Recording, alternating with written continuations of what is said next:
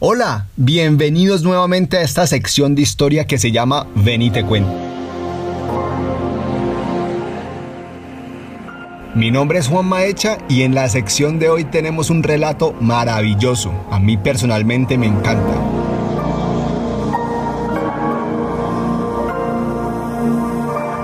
Y es un relato de una mujer de ciencia, una mujer de conocimiento.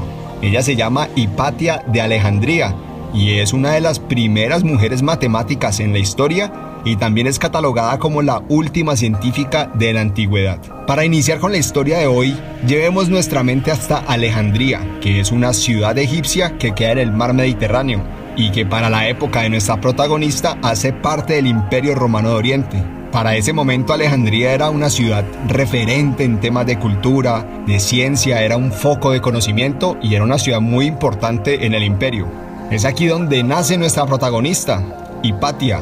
Ella nace entre los años 360 y 370. No hay un documento que, que dé una fecha exacta.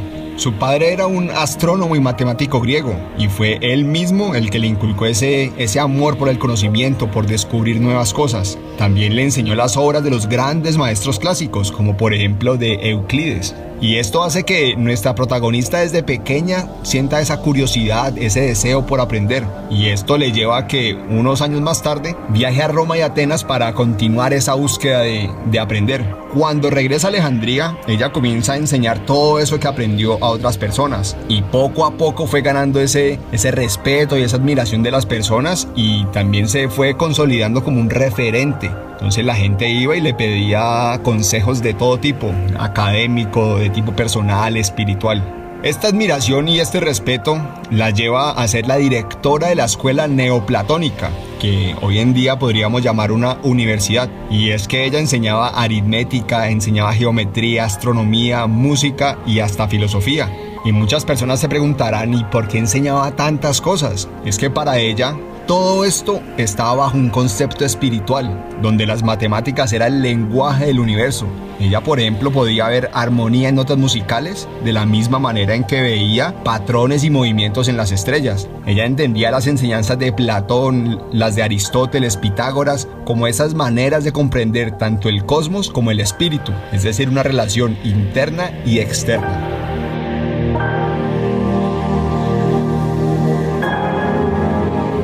Además de estar enseñando todo esto, ella lo llevó a la práctica y así fue como pudo mejorar y también inventar muchas cosas que hoy en día seguimos utilizando. Por ejemplo, ella inventó el astrolabios, que es un instrumento que ayuda a a determinar la posición de los cuerpos celestes, de los astros. También inventó el hidrómetro y el hidroscopio, que son para medir el peso y el nivel de los líquidos y el caudal del agua, etc. Incluso, ella también simplificó la manera de hacer las divisiones larguísimas, que si hoy en día creemos que son complicadas, imagínense cómo podría ser en esa época. Entonces, le debemos más de una cosita a Hipatia de Alejandría.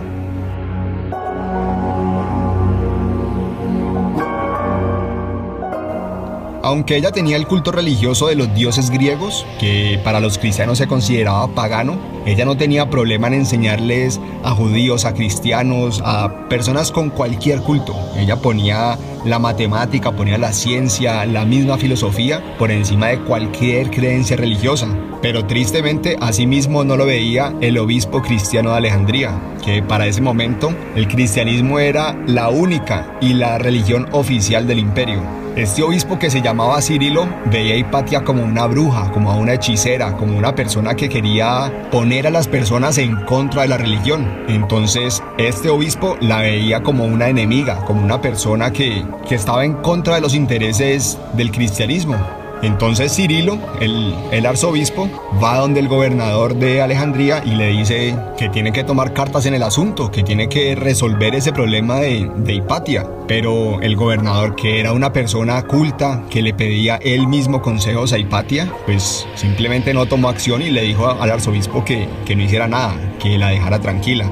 Entonces Cirilo decide tomar justicia por mano propia Lo que hace es reunir un grupo de fanáticos religiosos que le seguían sus ideas y un día deciden atacar contra todo eso que no era cristiano. Entonces arrasaron con templos paganos, persiguieron a los judíos y aparte de eso corretearon a todos los paganos. Claramente uno de los principales objetivos era Hipatia de Alejandría, entonces van, la persiguen, la encuentran, la arrastran por la calle y la matan a palazos. Después de haberla matado, no les bastó y lo que hicieron fue descuartizarla y mostrarla por toda la ciudad como si fuera un trofeo. Y ya cuando uno piensa que no puede ponerse peor, incineran sus restos como forma de mostrar que ya no existía nada de ella y también lo que hacen es quemar muchas de sus pertenencias. Y ahí perdemos muchísima historia y muchos avances de la ciencia que hoy en día pudieron haber sido muy útiles.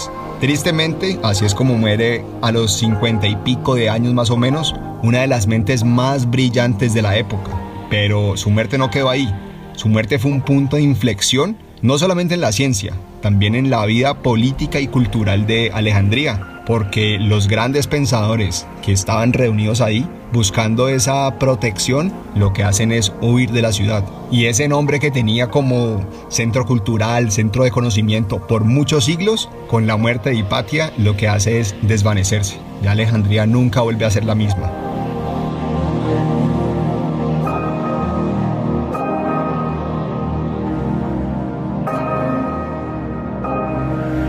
Las obras y la vida de esta gran mujer quedaron en el olvido por mucho tiempo, estuvieron ocultas y estuvieron en la sombra. Sin embargo, en la ilustración comenzaron a salir nuevamente a la vida pública, a la luz. Y hoy en día, 1500 años después de que vivió esta gran mujer, seguimos aprendiendo lo que ella enseñaba. Seguimos basándonos en sus conocimientos para continuar avanzando en la ciencia. Y por eso quise traer este relato el día de hoy, para que la historia de Hipatia de Alejandría nunca vuelva a quedar en la oscuridad, para que sigamos reconociéndole todo eso que aportó a la ciencia y más aún exaltemos esa maravillosa vida de ciencia y de conocimiento que ella misma le transmitió a toda la humanidad. Espero que este relato les haya encantado y si querés saber más sobre esta gran científica o querés saber más historias contadas por un amigo, seguinos en Instagram, nos encontrás como arroba venitecuento.historia. Nos escuchamos en una próxima ocasión y que tengas un excelente día.